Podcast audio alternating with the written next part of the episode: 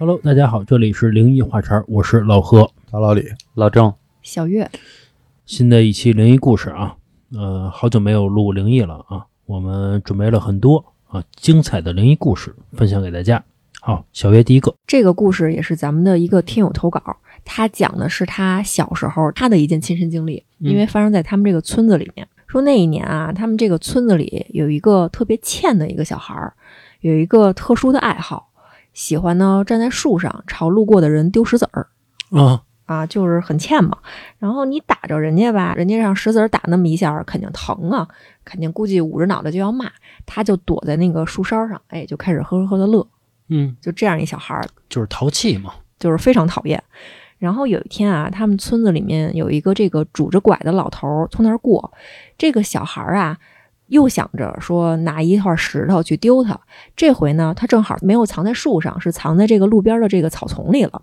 找来找去呢，说是没找着小个的石头，找了一个大个的石头。嗯，然后站在这个小山坡上，直接就朝这个老头就拽下去了。听见了这个石头打在肉上的声音，砰的那么一声。然后这小孩赶紧蹲下呀，躲在那个树丛里面。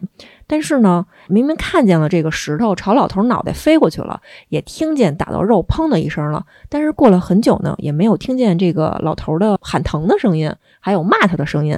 他就有点好奇。然后这个小孩岁数也小嘛，就开始悄悄的从这个树缝里面说：“我看看那人怎么着了，怎么也不骂我呀？我这个丢了之后啊，我也没什么成就感。”然后刚要往那边看呢，就。听见旁边有一个老头怒气冲冲地朝他喊：“说你干嘛呢？”然后他被这声吓了一跳，立马就赶紧就站起来了，转过身去看去，发现呀，刚才被他打的那个老头背着手，怒气冲冲地跟那瞪着他。啊啊，就是人家绕过来逮他来了。然后这个小孩就是害怕嘛，就赶紧着说：“说爷爷，我不是故意的。”哆哆嗦嗦的跟老头想解释。然后这个老头啊。看着特生气啊，胡子拉碴的，然后跟他说：“你不是故意的，我看你就是故意的。”然后说完这句话呢，直接在这个小孩脑袋上嘣来了那么一下，说打的那下啊还特疼。然后这个小孩啊，嗯，被打完之后呢，就觉得脑袋晕晕乎乎的，觉得害怕呀，是不是挨了打了？本来自己也理亏，那老头回头再找我家长或者告我奶奶，就赶紧捂着脑袋要跑。结果越跑啊，就觉得这个脑袋越来越沉，这个脚啊也越来越重，就觉得晕晕乎乎的。然后这么摇摇晃晃的回了家。当天夜里啊，这个男孩的奶奶就发现这个小男孩发高烧了。发高烧的那种感觉呀，一看就不像是生了病的，嗯，就是撞了什么邪事儿了。老太太可能也稍微懂一点，就怀疑这个事儿肯定是不对。先是找这个村子里的大夫给看了看，看不明白。也算是应了这个老太太的猜测了，啊，就觉得自己孙子可能是碰见什么邪事儿了，赶紧着就找了咱们村子里这个大神儿，说给看看呗。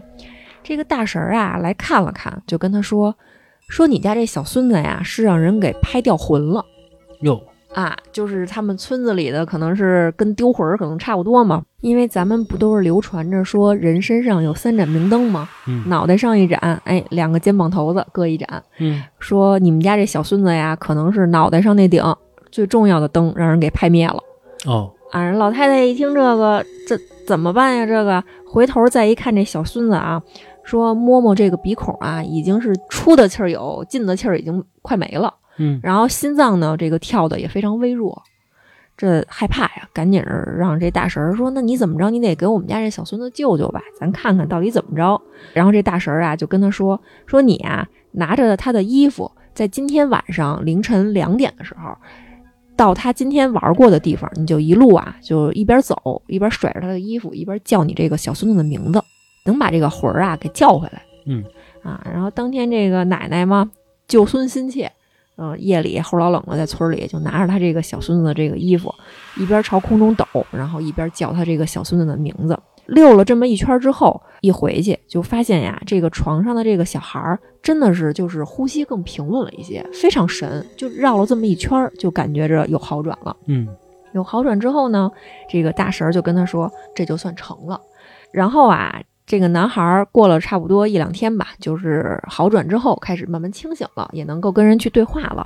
然后这天呢，大神呢说又背着手说来看看，说我这个救人的成果怎么样，是吧？我得检视一下，我得复诊一下啊。然后就跟他奶奶一块儿聊了聊，说问问这小男孩，说你觉得自己睡着之后去哪儿了？就问他。然后这个小男孩迷迷瞪瞪的就跟他说，说我就觉得呀，我回家之后啊，脑袋特别晕，特别想睡觉。我说就躺在床上先睡一会儿呗，结果睡着睡着呢，我这眼巴前儿啊就开始啊就出现了两盏漂浮的这个红色的灯笼，他就觉得这个灯笼啊挺好玩的，想追过去看一看，想要伸手去抓，但是呢，他往前走一步，这个红色的灯笼就往后退一步，他再走一步呢，这个红色的灯笼继续退，他怎么抓都抓不着他，然后呢，他就觉得不行，我必须得抓住这个灯笼，我得看看它到底是什么。这个灯笼慢慢的往外飘，然后他就赶紧着就跟出去了，也不知道走了多长时间。说这个红色的灯笼啊，他觉得就停下了，他就说：“我这回最后努把力，一把就给薅过去了。”结果没有抓着那个灯笼，他觉得自己抓着了一只特别特别苍老、很干瘪的手。然后扭脸一看呀，他发现这个红色灯笼的这个竹竿是被一个老头攥在手里面。等于是这个老头一直拿这个红色的灯笼逗着他玩儿，给他逗出去了。然后这个男孩就挺生气的，还觉得你干嘛这么捉弄我呀？就跟他说说老头儿，你赶紧把这灯笼给我，我都追半天了，这是我的灯笼。就说这样的话。但是呢，这个老头就直愣愣的站着，然后也没有什么表情，就那么瞪着他。然后就在这个时候，他身后啊就传来了他奶奶叫他的声音。啊，就叫他，比如什么大孙儿、大孙儿，就叫他的名字，就传来了这样的声音。这个声音呀，此起彼伏，由远及近。他听到这个声音之后呢，当然万分亲切了，因为是自己亲奶奶嘛，他就赶紧着想要 A 一声，说奶奶叫我呢，我得赶紧回家了，不跟这老头玩了。结果就是这样，他就把这个老头啊给丢下了，扭脸啊就朝他奶奶的这个声音跑过去了。刚跑到家，就觉得自己啊被这个院子里的这个门槛儿。绊了一下，摔了一大马趴，疼不拉几的。等到再一睁眼，就发现呀，自己跟床上躺着呢。他就是有这样一个晕倒之后的一个过程嘛。然后他这个奶奶听完之后啊，就说：“哎呦，阿弥陀佛哟，真是说有这神仙保佑我，说我这个孙子呀没被那个坏老头给害了。”这个时候呢，那个神婆，这个就那大神儿，就跟他奶奶说：“说你还好意思说这话呢？说不是阿弥陀佛保佑你孙子，是人家发善心了，没要你孙子的命。你知道咱们村东头的张老头今天呀刚从医院出来，在医院已经住了两天了，就是因为打这个村子里过的时候，让人拿石头给砸了。那人是不是你孙子呀？哦，等于那老头没有死。”对，那个老头儿可能是，比如说他也是被砸了个好胆儿的，然后让这个家人送到医院去了。比如躺在 ICU 里面，这个命悬一线的时候，也出现了这种什么所谓的离魂儿、走魂儿的症状。嗯，然后是吧？我走你也走，咱就一块儿聊一聊，跟这小孩聊一聊。咱们先说那三盏灯的事儿啊。我听说三盏灯是在这个肩膀上，没有脑袋上。反正我听的是啊，就是说一个人走夜路，后边要是有人叫你，你别回头。回头就灭一盏，回头就灭一盏，等到这个第三盏都灭了的时候，你再回头就看见东西了啊！还一个说这叫魂儿，就是说把这个小孙子的名字叫着叫着他就能醒，说这个叫叫叫，尤其小孩好像管用，大人好像就不管用了。说现在新生儿就那种特别小的小孩，夜里边家长都不带出去，特别小的小孩就容易魂儿就离体了，有可能啊。对，那个是因为小孩眼睛干净。他确实能看见不该看的东西，还有啊，说这个，比如说小孩特欠，老是做一些自以为只是在开玩笑，但是实际上对人造成很严重伤害的事儿。我之前听过一段子啊，我不知道是不是真的，说呀，这是韩信的事儿。嗯，说有一天啊，这个韩信啊买了块烧饼还是馒头，反正就是干粮吧，在这个树底下呀一边乘凉一边吃呢，吃着吃呢就觉得哟下雨了。就这个饼啊，和他脸上啊就淋着雨了。刚有这感觉之后呢，觉得这雨啊味儿不对，嗯，然后赶紧抬头一看呗，哎，看见一臭小子跟这个树梢上站着，朝他撒尿呢。撒完之后呢，哎，还特高兴，然后朝他吐个舌头，做个小鬼脸儿。然后韩信呢，在这个时候啊，干了一件什么事儿？没有骂这个小孩儿，也没有说给他薅下来打一顿，他给了这个小孩一个铜板，哦啊，跟他说说小朋友。干得好啊，真可爱！叔叔奖励你一个铜板，说下回啊，你看见这个树下面还有人经过的时候啊，你再朝他做同样的事儿，你还会得到更多的钱。嗯啊，然后小孩呢特高兴，就给接过来了。结果呢，没过几天，这个小孩呢又爬到树上了，又特别巧，有一个持刀大汉跟这个树底下待着呢。那个小孩呢又朝这个大汉撒了泡尿，大汉一抬头，他还是朝这个大汉吐了个舌头，做了个鬼脸儿。大汉呢没二话，扬刀就是一刀。这个到最后呢，也可以算是一个所谓的毒鸡汤吧，汇总成一句话叫“欲令其亡，先令其狂”。这韩信跟小孩耍心眼儿啊，可不嘛！而且我发现这韩信啊，在遇到刘邦之前啊，特别倒霉，什么让人欺负，成天老能碰上这事儿啊。也没准是遇到刘邦之后转运了，有可能。嗨，他要是没遇到刘邦啊，没准还死不了呢。哎，有可能，有可能是对。还有包括那老头啊，等于说他也是在 ICU 的时候，他跟这个小孩这个魂儿勾上了，对吧？连线了，对吧？嗯，而且他确实是他不是想要那小孩命嘛？给他个教训，毕竟这老头还算是个好老头，是吧？是吧？不过这小孩啊，这就叫熊孩子，有可能你真的把这老头给砸死了，你说怎么办呀？这事儿。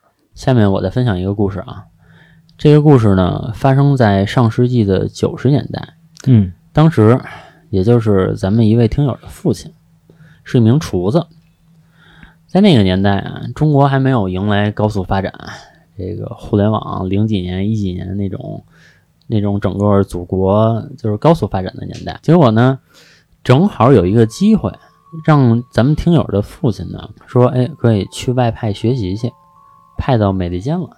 哦，当时一听，其实是好事儿啊，是对吧？能出去留个洋，见见新的东西。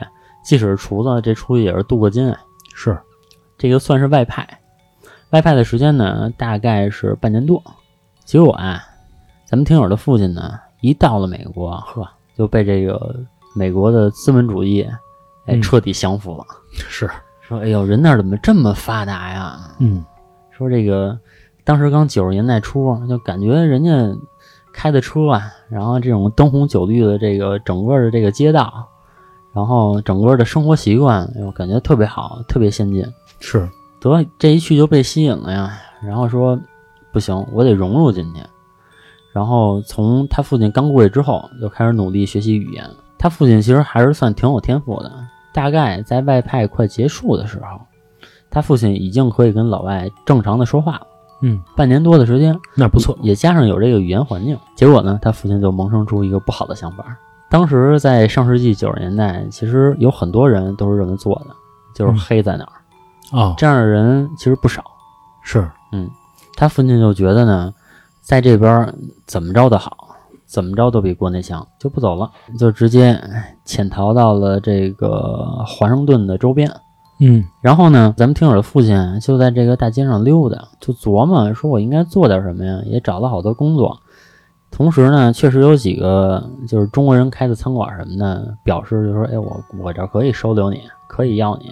其实可能当时那个年代，大家心里都明白，我知道你可能是黑在这儿的，但是我也不问你这些手续。嗯嗯嗯，就可能是这样一个状态。结果又过了一天，听友的父亲在大街上溜达，然后正在琢磨说：“哎，我到底应该去哪家工作的时候，哎，他发现路边啊来了一个国外的一个中年妇女，大概四十出头，他就感觉这个女人呢气质非常好，特别的漂亮。一般老外嘛都老的比较早，是，但是就感觉这个女人呢，哎，气质非常好，长得也很不错。嗯嗯，最主要的是这个女人径直的朝他走来了，哎，一张嘴啊就问他，哎，您好，您知道这附近有没有中国餐馆啊？我想去附近的中国餐馆尝一尝。嗯，哎，结果他父亲一听，这我熟啊，因为这个附近我刚找完工作呀，对吧？哪儿有中国餐馆我都知道。结果就给那女的指，说，哎，你可以去这家这家馆子，其实应该还都不错。结果呢，给这个老外指完路之后啊，这个老外也没有走的意思。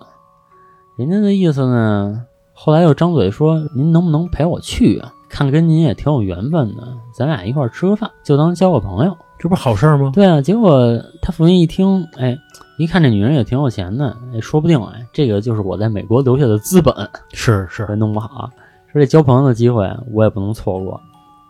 结果呢，就跟这女人在饭桌上就一边吃一边聊，哎，他发现啊，这个美利坚是开放，嗯聊的那话题啊，都让咱这个北京小伙儿都脸红，啊，嗯，就非常 open 是啊，什么都聊。然后按中国人的这个惯性思路来讲呢，这女的肯定看上我了，是是，对？要不你跟我聊这干嘛呀？对对，对？然后当时咱们听友的父亲就觉得，哎，这这个真是一好事儿。你看我现在真的正艰难的时候吧，哎，我有这么一段儿，你说艳遇也好，或者说是孽缘也好，但是我觉得多多少少应该可以帮助我。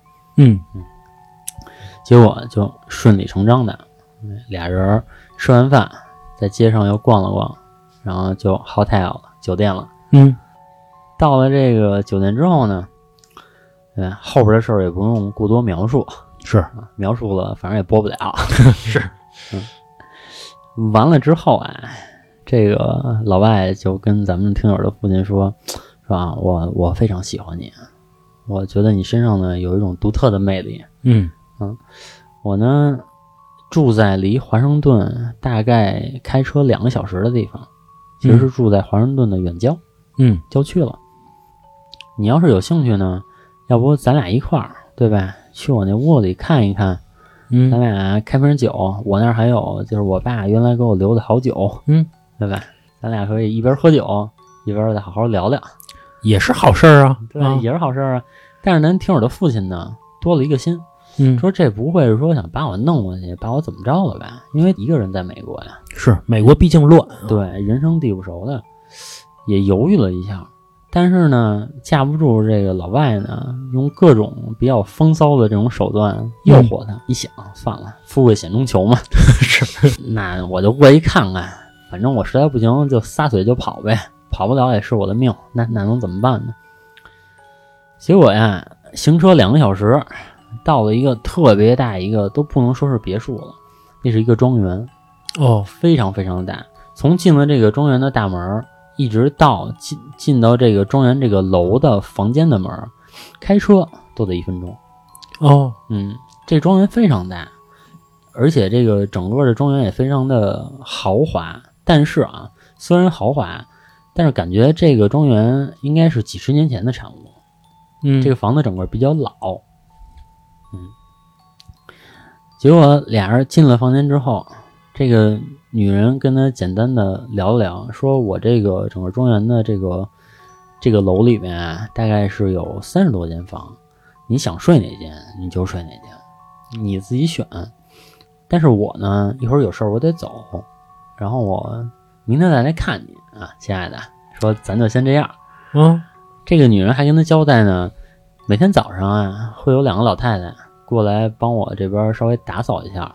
嗯，他们已经所有的工作我都安排好了，这也不需要你操心，你就该吃吃，该喝喝就行了。然后这吃的喝的呢，我也都给你买好了。嗯哎，结果咱这个听友他爹一听啊，这好事儿，那那得了，那我先住下吧。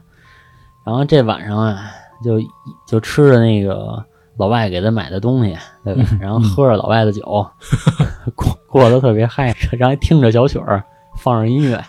结果呢，酒过三巡嘛，喝到微醺，哎，晕晕的呢就睡下了。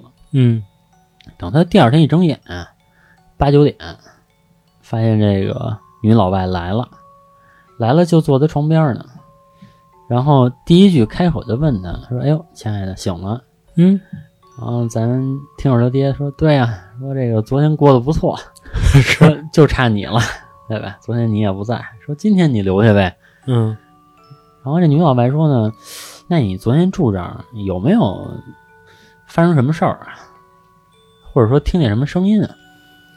听完这句话呀，咱这听友他爹其实内心就就是有一点察觉，说这个是不是有什么事儿啊？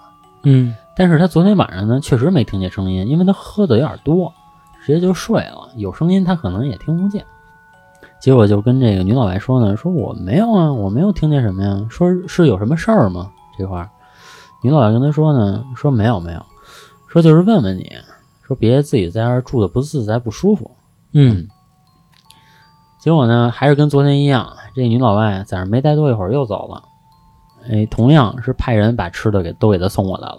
嗯啊然后这听友的爹一看，说这好事儿，又又又一天又一顿，啊 天堂般的生活嘛，是吧？对啊，天天也不用上班了。结果呢，他就在这个床上一边吃着这个女女老外给他买的零食，但是他没有喝酒，因为他今天他想思考一下他后边路应该怎么走，嗯，毕竟是黑在这儿，是，对吧？他要想一下后边他要做什么。哎，想着想着呢，没过多一会儿睡着了。嗯，这个刚睡着了，也大概是两三个小时的时候吧。哎，这时候天已经黑了嘛，他就被一阵声音惊醒了。这个声音呢，好像就是外面的楼道里传来的脚步声。嗯因为这整个的房子呀非常的大，有脚步声呢，这个回音呢也是非常的清晰。咱们听友的爹一听呢，哎，这是怎么回事儿啊？这房子里不是应该没有别人吗？然后又一想，说哟，那个女的早上跟我说的那段话，说不会是说这房子容易进贼吧？嗯但是他爹也不敢出去。当时啊，他爹的认知非常有限，就就觉得这个美国人都有枪，啊嗯，说我这出去不是找死吗？说我现在屋里，然后把被窝一蒙，啊然后我露个边儿，我先好好听听这到底是怎么回事儿。那听着听着呀，他发现这个脚步声越来越多。除了脚步声之外，慢慢的他还听到从外面传来了很多人谈话的声音，但是谈论的是什么内容呢？他听不清楚，但是他可以听清晰的感觉人越来越多，越来越多。最后的时候，他爹判断啊，大概外边得有十几个人。哦这个时候，他爹这一宿都睡不着了呀，这个声音一直在外边，结果就战战兢兢的在这个房间里待了一宿也没睡。嗯嗯哎，第二天早上呢，正好这个女主人又回来了，又回来打个招呼，接着就问他，说你昨天晚上，这个女主人刚说这几个字儿的时候，然后咱们这听友的爹就跟他急了呀，说昨天晚上那个到底是怎么回事儿啊？就是那你这个整个庄园是一个什么地儿啊？嗯对吧？而且就是他们进来，我也没有听见这个门响的声音啊，就我感觉直接就进来了，听着是很不对劲儿的这么一个状态嘛。然后这个女老外呢，就把这个事情呢从头到尾就都跟他交代了，说这个房子呀是我爹留给我的，啊嗯，但是呢，在我刚住进来没两天之后，我就发现这个房子里闹鬼。嗯每天晚上都能听见很多奇奇怪怪的其他人的声音。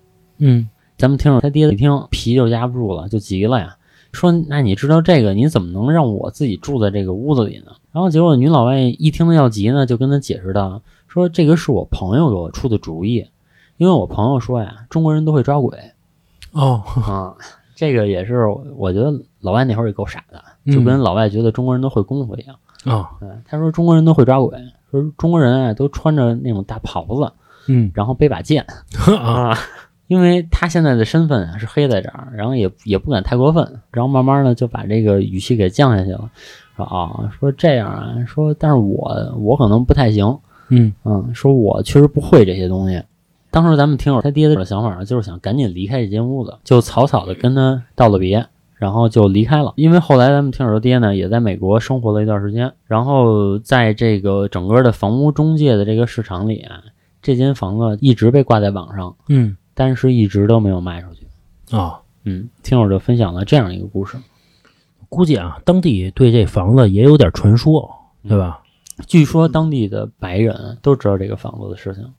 出过事儿，嗯，估计出过事儿，或者说，比如有什么灭门惨案，是吧？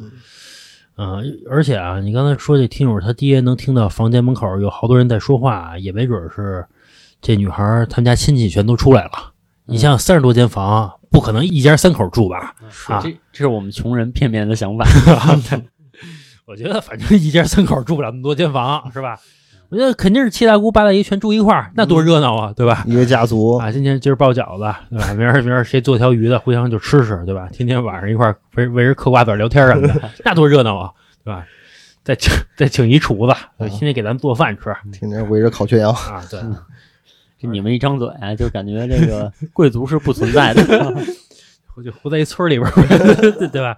你看刚才说那个庄园，从门口到这个真正这房子嗯，一分钟，一分钟，对吧？那就说明都是地什么的，嗯种点菜什么的，男耕女织，天天自给自足什么的你想还是开车一分钟？啊自己种点韭菜，包包韭菜馅饺子，啊，大葱、啊麦子什么的，土豆子，对吧，养养两头猪。反正连吃，然后连吃带带卖的什么的，啊也也够养活这这三十多户人是吧？也还行，行，那明白了，就是这户人靠卖菜为生。反正吧，确实啊，这个老外对中国人确实有一些误会，觉得中国人是会功都会功夫会功夫。其实这是一个最大的误会嘛，因为是成龙什么李小龙啊是传过去的，嗯，对吧？包括什么李李连杰什么的，他们就认为中国人呢，可能对于中国人的第一印象呢都是这样的，也能理解啊。就跟我过去不是说跟美国人住过半年嘛，嗯。他们说来中国之前，以为咱们中国，咱不说留辫子吧，啊，他以为咱们还穿着那种唐装的，每天就那种生活啊，他们以为是都那个都都那个年代了，啊么想？就是他们以为就是咱们有一种民族服饰，就跟咱们去日本觉得有一、哦。有一少部分人，比如十分之一的人出去是穿和服的。啊，啊，但实际穿不穿我也不知道，因为我没去过日本啊。嗯反正他以为中国人也是走在大街上，有一部分人是穿着唐装的嗯啊，天天走的。其实我一直有一个事儿特别不范儿啊，嗯，就是，呃，咱们现在是很少有人穿这些唐装什么的旗袍这种东西，嗯但其实这个就是中国的东西，咱们现在都穿西装，是老外的东西。嗯现在比如你去面个试，还必须得穿西装，啊，这是老外的东西。那我是不是在中国的公司面个试，我应该穿个旗袍，穿个唐装呢？其实是其实是对，其实是的，对。我觉得咱们一定会慢慢的改变一下世界。行，下一个故事啊，这个故事呢是咱们北京的一个女孩儿，她给我讲的一件事儿。说在今年清明节的时候啊，她跟她老公啊要去殡仪馆给她的这个公公，也就是她老公的父亲去烧纸。那个时候呢，是把她公公的这个骨灰寄存在这个殡仪馆，所以呢，他们要去到一个专门安放这个牌位的地方，就跟储物箱似的，有那种小格子，好几层，小格子外边都有那种玻璃罩子，就像玻璃门一样。嗯你稍微一推呢，就能把这个牌位给请出来。她公公的这个牌位呢，可以说是住在五层吧，也就是说，她老公要踩着一个就是那种钢制的那种梯子爬上去，才能把她父亲的这个牌位给请出来。她老公踩着梯子上去，这个女孩呢就在下面说扶着点儿，是吧？别磕着碰着的。等到她老公把这个牌位取出来，要下梯子的时候呢，这个女孩说：“我给他让一步吧。”就这么后退了一步。结果就在退的这一下，她一不小心，哎，就磕到了身后的这个众多个牌位。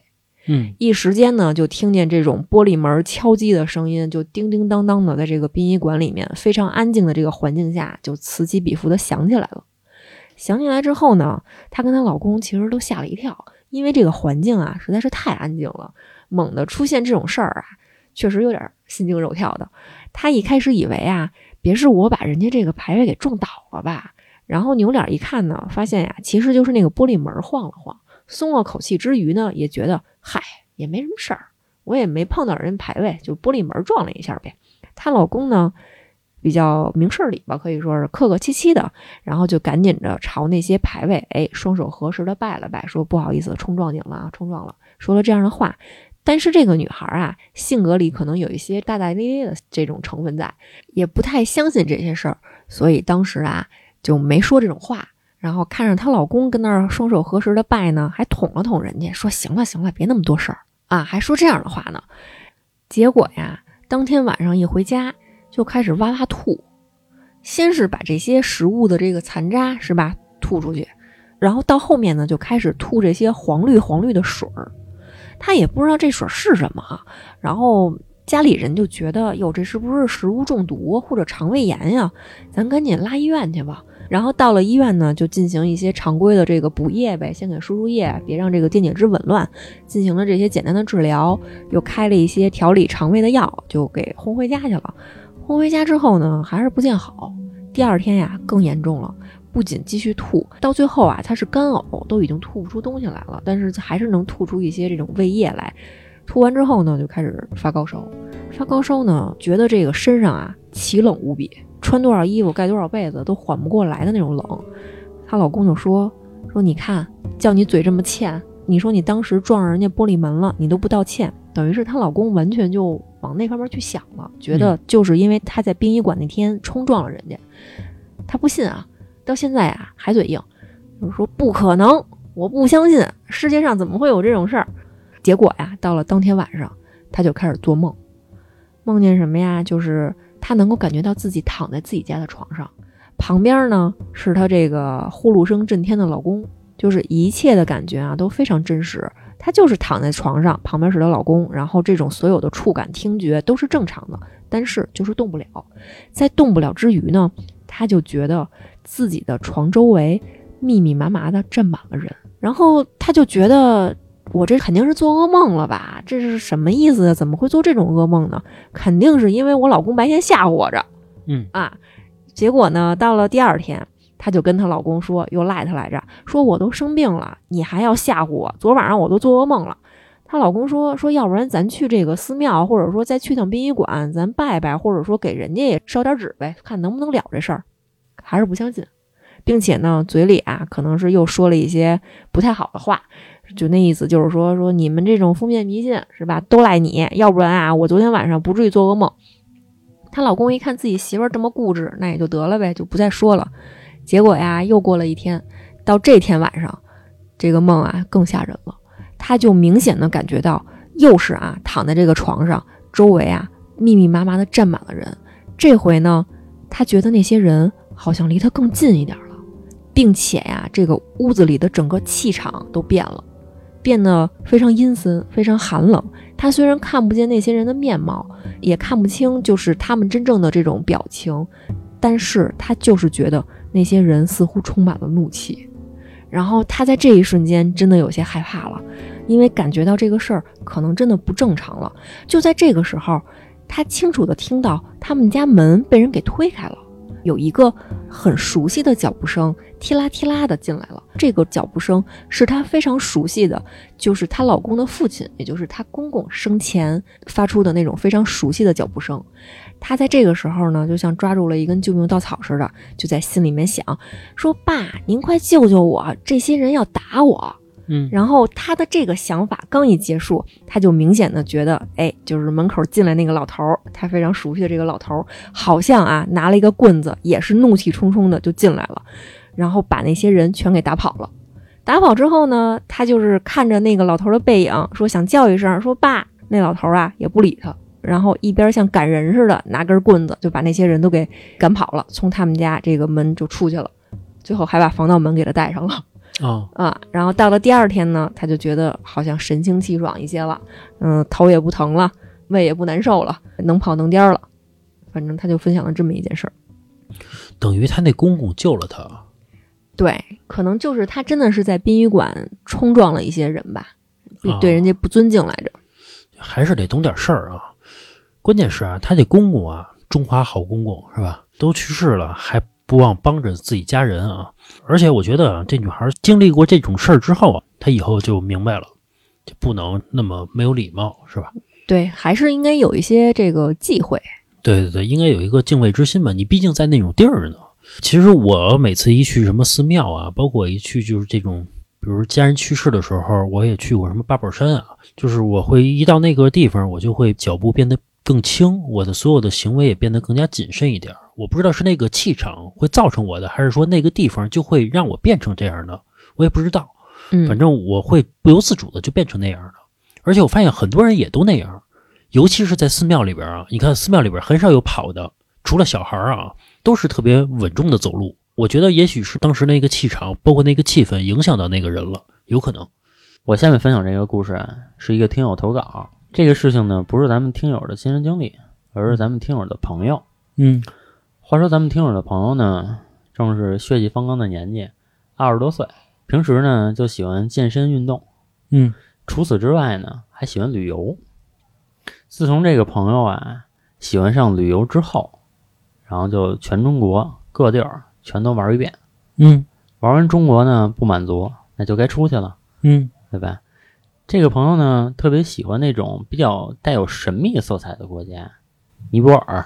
嗯嗯印度，嗯就喜欢这种国家，喜欢去这种地儿，可能也是喜欢这种文化。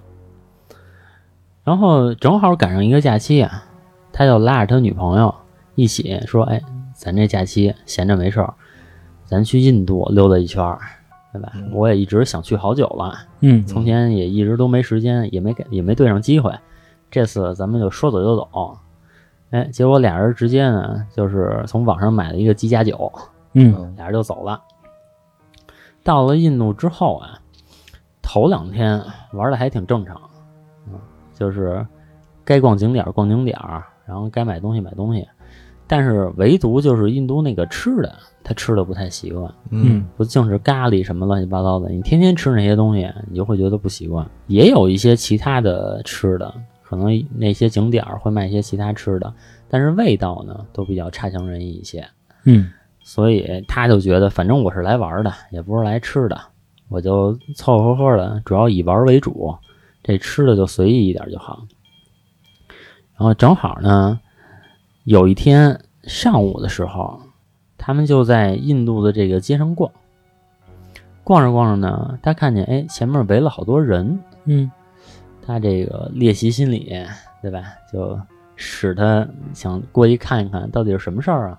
嗯结果过去一看啊，发现是一个男的正揪着一个小女孩的头发。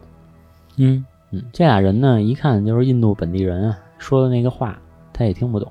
结果呢，就发现这个男的越来越过分，不但揪这女孩的头发，然后还时不时用手拍打这女孩的脸，哟就极带侮辱性。因为他在没有来印度之前啊，他在网上也查过一些资料，说这个印度啊，其实人是有非常明显的阶级之分的。重男轻女嘛对，有钱的看不起没钱的，啊然后重男轻女，包括印度这个国家也是女性被性侵的概率最大的一个国家，就非常大的一个国家。但是一个北京老爷们儿啊，他看见这种事情，心里不得劲儿，嗯嗯，说你打一小女孩儿，这算怎么回事儿？正当他心里这个愤愤不平的时候呢，旁边走过来一个中年女人，哎，一下就把给这男的跪下了。嗯给这印度男的跪下之后呢，虽然他不懂他们在说什么，但是也能看出来，这个中年女孩应该是这个小女孩的母亲，她正在哀求这个男的不要打她的闺女。嗯嗯但是这个男的也不听啊，不但上手，现在都开始上脚了。嗯然后这个中年妇女呢，就抱着这个男的的大腿，这个一抱大腿不要紧，这个男的一甩腿，直接一脚闷在了这个中年妇女的脸上。哟嗯，哎，看到这儿，咱这个富有正义感的这个男主呗，算是看不下去了，因为他平时啊就喜欢健身，包括像搏击、拳击这些东西他都练过，他自信呢，眼前这个男的绝对不是他的对手，嗯结果就直接就上了，上去直接就瞪着那个男的的脖领子，一把把他薅过来了。嗯给这男的薅过来之后呢，那个男的一直在跟他说，就叽里呱啦在说很多东西，但是他也听不懂，嗯感觉呢是这个男的在跟他在解释什么东西。嗯嗯，但是咱们这听友当时已经上头了，说就是甭管你因为什么，你也不能打这对母女啊，是对吧？你有本事你找男的去。嗯，结果就没有压抑住内心的怒火，听光五四把这男的揍一顿。嗯揍一顿之后呢，等打完了，然后这个男的的女朋友就跟他说，就别打了，说咱们这样不会有事儿吧？说咱们现在毕竟是在其他国家，因为在中国，对吧？万一这儿给你关起来了，你怎么办呀？男的一听也有道理，那就跑呗，直接就瞪着他女朋友撒丫子就跑，径直跑回酒店了。嗯跑回酒店，俩人冲动过后呢，尤其是这个男的冲动过后，越想越后怕，说万一这个满大街现在警察是不是正找他呢？嗯我要在这儿被逮着啊，我这个都不好处理啊，我怎么办呀？结果就一直闷在酒店里，俩人一天半都没出去，闷了一天半，实在闷不住了，说不行，说这个咱俩还是得出去看看去，嗯要不就白来了。咱俩先出去探探风，小心点儿，看看有没有什么警察什么的在找咱们。嗯结果俩人呢出去溜了半天，发现也没有人找他们俩。哎，就是一切都很平常，感觉挺安全的。所以他们俩呢，慢慢也就放下这个戒心了，该玩玩，该吃吃，该喝喝。结果呀，当天晚上的时候，由于他们俩已经溜了一大圈了嘛，回来都累了，就早早入睡了。在这个男的入睡了大概两三个小时左右，哎，他就感觉他的床边上有声音，嗯那个声音呢，有一点像，就是那个狗或者狮子要攻击人的时候发出的低吼声，就呜呜的呜呜的那种声儿。然后他就朦胧中的一睁眼，诶，他看见他床边上有一个东西，应该是一个野兽。你说像狮子吧，也不像狮子。呃，你说要是说像狗，也不像狗，就是那么一个东西。但是体型呢并不大，可能也就大概相当于一个金毛的那种体型。嗯嗯，因为那个东西的鼻子里的气儿，感觉都已经吹到他脸上了，就已经都离得那么近了。然后那个男的一下就从床上就站起来了，嗯，然后他就感觉那个野兽也往后退了一点，因为突然好像被他吓了一下。嗯嗯然后这个时候，那男的一把把他女朋友就给薅起来了，就是往那个旁边一撩，因为怕他女朋友受到攻击啊。结果这一撩呢，直接把他女朋友就就一撩给滚地下去了，啊。然后这个男的当时第一反应就是说，我要拿起床单先挡一下，嗯拿盖在我身上这个被褥先挡一下。结果在这个男的刚拿起被褥的时候，这个野兽就扑过来了。嗯扑过来之后，这个男的一把拿这个被褥把这个野兽给捂上，捂上之后摁在地下就哐哐一顿打。嗯在他打到快精疲力尽的时候，他发现后边有人在拍他的后脑勺。嗯嗯，这时候他回头一看，是他的女朋友，然后那女朋友就问他说：“你怎么了呀？说你那大晚上的，你先给我搬到地下，然后你这儿哐哐打床单儿。”嗯，这是什么意思？说完这句话之后，这个男的再一看被窝底下，什么东西都没有，哦等于他白打了这个床单半天。哦嗯，然后他那女朋友就是有点心慌了，说你这个是不是有什么病啊？咱们，嗯嗯，觉得可能他是晚上撒癔症呢，说就算了。结果呢，这一宿呢也没怎么睡好。到了第二天的时候呢，哎，简单出去玩了玩，晚上回来睡觉又梦见这东西了，就又碰见这东西了。他又是跟这东西从头到尾搏斗了大概得小二十分钟，嗯把他女朋友给吓得就一直缩在墙角，因为他女朋友也不知道应该怎么办了。等他再清醒过来之后，他女朋友跟他说：“说你绝对是现在精神上有什么问题，说等咱们先回国再说吧。”俩人正好第二天就应该回国了，结果就结束了印度的行程，草草回国。等到了回国之后，这个男的自己回到家的时候，他觉得，哎，我应该没有事儿了吧？应该不会再碰见那个东西了。我我都已经回来了，对吧？结果刚平稳了两天左右呢，第三天晚上，晚上又碰见那个东西了。这次打得更激烈，整个把他们家都快给拆了，从头打到尾。嗯打到尾之后呢，哎，发现可能再过一会儿又找不着那个野兽了。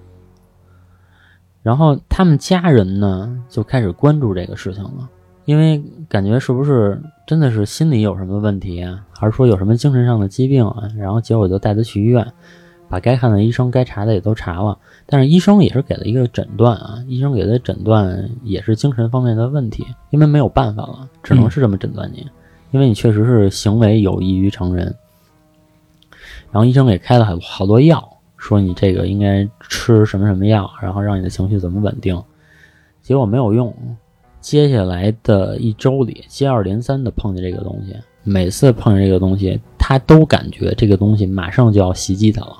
哦他只能做出这种正当的防卫，去这去跟这个东西去搏斗。好歹这个东西体型不大呀，要是一狮子的话，估计他早就不行了呀。是结果呢，他们家人就去找到了这个人的女朋友，说他是从印度回来之后就这样的。你们在印度到底经历什么了呀？他那女朋友呢，就一直在回想，他说，唯独经历过就是那么一件打抱不平的事儿。嗯除了那件打抱不平的事儿事儿之外呢，还有一件事儿，可能是这个男主当时比较急于赶紧跑，他没有注意到，在走的时候，就是被这个男主打的那个印度小哥啊，嗯，对这个男的做了很多奇怪的手势，哦，感觉上嘴里好像还念了很多奇怪的东西，然后回来之后就变成这样了。然后那家里人一听，哟，是不是中了什么歪了邪的东西啊？是，对吧？然后就赶紧找了个大师，找了个大师帮忙看了看。然后这大师呢也都没有多说，就说我给你两张符，你贴在门框上一个，然后放在这个床底下一个，嗯枕头底下一个，然然后说这个呢可以暂时保你的平安。又过了几天，大师又主动联系他，找到他说：“我这儿有一个葫芦，说你拿走，你挂在你的床头，一定让这个葫芦葫芦口正冲着你的门口。”嗯，结果这个男主全都照做了，照做之后呢，就再也没有看到过这个野兽。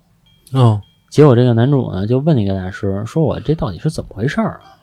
嗯然后那个大师也什么都没有跟他多说，嗯，就说这个事儿只要解决了就行，其他的就你就别多问了。听友就分享了这么一个故事，哦，我觉得是不是那个印度的那阿三啊，嗯，给他下蛊了，那肯定是啊，对吧？下了个什么降头，啊，对吧？估计可能是这样，因为印度那边的宗教是非常多的，除了佛教，还有比如比如说古老的印度教，啊对吧？啊，还有很多其他的歪了邪的教派。嗯，印度那边本身就比较邪，我觉得。其实这个事儿有中间有好多个，就是有歧义的地方。比如说，你看他打抱不平，嗯结果印度小哥呢还跟他解释什么？嗯，也许人家是逮一小偷，不是也也有可能是他和他媳妇儿之间发生了其他的事情，并不是说单纯的一个家暴的事儿，嗯，对吧？有可能对，也有可能。他万一帮他这个媳妇儿驱邪呢，啊，对吧？有可能，因为你想想这个刚才说的小哥会巫术，嗯，对吧？有可能，比如发生了什么事儿，你不知道里人家发生到底发生了什么，不好解释，是吧？不好解释所以说嘛，听不懂人家说什么，咱出国啊，最好是少管闲事儿啊！你出国确实少管闲事，你在中国打抱不平就可以了啊，嗯啊，就不用说出国咱们再什么路见不平啊，这国外的事儿咱也管不着，是吧？在国内咱好好做好事儿就行。咱也不知道人家的原委，对对对，好歹是你知道发生什么事儿之后，你自己心里再有一个判断。就算你有了判断之后，那其实也是人家互相处理的方式，还有警察呢。啊，对对对，这也就是在国内大师能帮他化解了。如果化解不了呢？大师说这外国的咒啊，弄不了，对，那没办法了，这事儿语言不通，聊不了。嗯也得亏是别人能帮助他，要是帮不了他，也就操也很难办这事儿，是吧？对，我接下来再给大家分享一个故事啊。这个故事呢是咱们的一个听友投稿，他呀一上来就跟我说，说我呀从小啊是在农村长大的，好像是自打我一出生，像这种所谓的古灵精怪、魑魅魍魉的事儿，我就一直听着。但是呢，他呀一直以来都是一个很坚定的无神论者，老觉得这些什么神了鬼的呀，都是这个村子里面的大人以讹传讹，太迷信了。后来呢，大概在他初中的时候发生了一件事儿，从此啊改变了他的这个三观。他觉得这个世界上可能真的是有一些难以描述的这些很奇妙的事儿。说他记得非常清楚啊，那天大概是初三的一个暑假，他正好在家玩儿。那一年呢，他们家呀有一只小黄狗，小母狗生了一窝小狗崽子，其中有一只啊，哎，这个会蹒跚学步了，就开始在这个院子里面玩儿。玩着玩着呢，就从这个大门槛啊就翻过去了，要翻出他们家去去玩去。他当时在本来也在院子里，不知道是跳绳还是干嘛呢，就一看狗跑了，那我赶紧追出去啊！这么小的狗在路上让人踩着或者让车压着，我们家小狗不就没了吗？就赶紧着要去追这个小黄狗去。结果呀，刚一出这个家门，在这个林间小路上啊，还没跑几步呢，就发现呀，从这个小树丛里滋溜一下就窜出一条通体碧绿的小青蛇。这个女孩虽然生长在农村，但是啊，从小就特别怕蛇，尤其是这条小蛇移动的速度特别快。她当时啊就定住了，往后退了一步，想的是这个蛇不会要冲过来咬我吧？他就干了一件什么事儿？他就从这个路旁边捡了一个小树枝儿，小树枝儿呢有点粗度，跟个小棍子似的，上去啊砰砰两下，把这蛇呀就给打死了。现在想着啊还有点残忍，确实挺残忍的。然后当时呢，这个女孩也是拿着这个小棍子站在旁边看着这个小蛇的尸体，心里头啊也有点内疚，有点害怕。狗没追着，自己出门还杀了条蛇，想着算了吧，没准狗晚点就回来了，我这也没什么心情了。哎，扭脸啊就回家了。结果呀，诡异的事情就发生在大概一个月之后。他们这个村子里呢，有一个习俗，每逢初一十五啊，都要去城里赶一个庙会。在这个庙会上呢，他们村子里的这个村民就会去这个庙里面拜一拜菩萨什么的。然后他的姑姑是这种非常虔诚的佛教徒，每次赶上这个日子，一定都会去这个庙会里面去拜一拜。结果呀，到了当天傍晚的时候，他姑姑赶完这个庙会，就正好来他们家吃饭。吃着吃着呢，他姑姑就问他，说：“你前段时间是不是打死了一条蛇呀？”然后当时这个女孩在饭桌上一下就愣住了，说：“这件事儿过去这么久，而且她没有跟任何人说，她姑姑怎么会知道的呀？”然后也是有点就是觉得挺诡异的，就说：“啊，是啊，说您怎么知道这事儿的呀？”然后他姑姑就说：“说我那天呀。”赶庙会的时候啊，咱们这儿的仙娘，她所谓的这个仙娘，可能就是他们当地的这个大神儿呗。说咱们这个仙娘啊，拉着我说，说你们家那个侄女儿可真是够厉害的呀，小小年纪下手真叫一个黑。然后当时他姑姑听见这话呀，还觉得挺奇怪的呢，觉得你也没见过我侄女儿，怎么说这样的话呀？就问人家说，我那小侄女儿怎么了？是哪儿惹着您了？冒犯您了吗？然后那个仙娘就跟他说。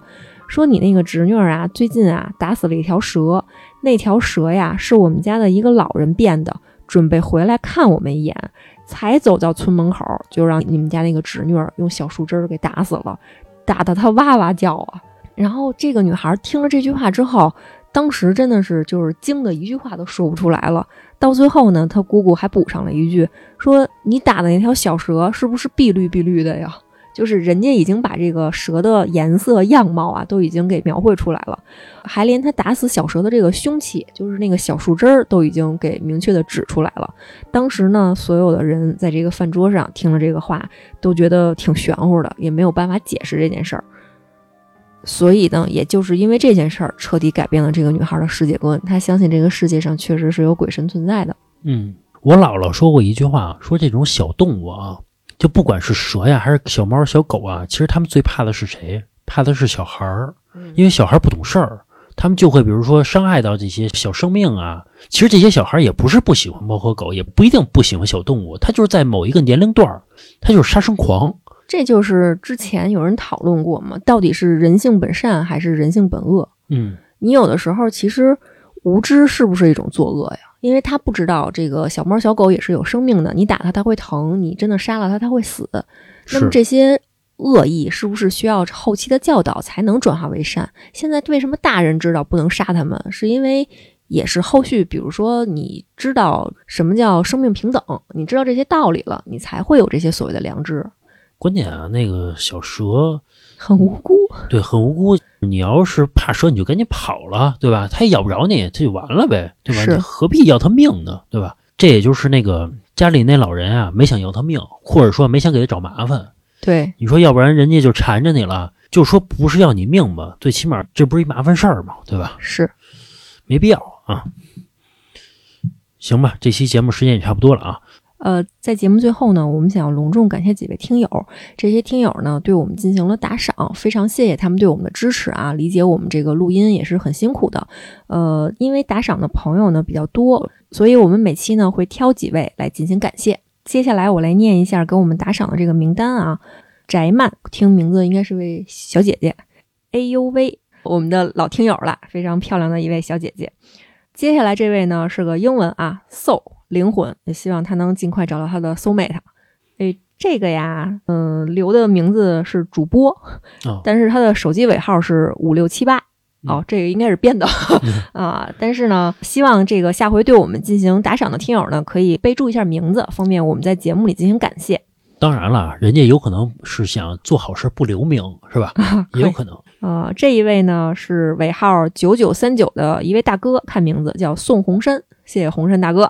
接下来这位呢，留的备注也是老何，一位不具名的听友，这个主要是给我的，有可能。呃，接下来这位呢叫刀疤兔，听着呢也是个小姐姐。这位呢叫徐月心，应该也是位漂亮的小姐姐。接下来一位听友呢叫张凡，听着就有学问。嗯没错，手机尾号三二幺零。呃，下一位听友呢，也是我们非常熟悉的一位老朋友啊，小卢。最早呢，他的网名叫三张大哥，我们都管他叫三张，因为一直对我们非常支持嘛。我经常调侃他说他是老何的小号。嗯，最后一位大哥呢是放放都，这位也是我们的老朋友啦，对我们话茬儿的全体工作组进行了非常雄厚的打赏，是是是，非常感谢。非常感谢啊！行，放放都大哥啊，谢谢各位。呃，也希望接下来对我们进行打赏的听友呢，可以留一些自己的这种笔名也好啊，什么代号也好啊，方便我们对您进行感谢。如果有一些想对我们说的话，我们也可以在节目中口播一下，给大家念一下。非常感谢。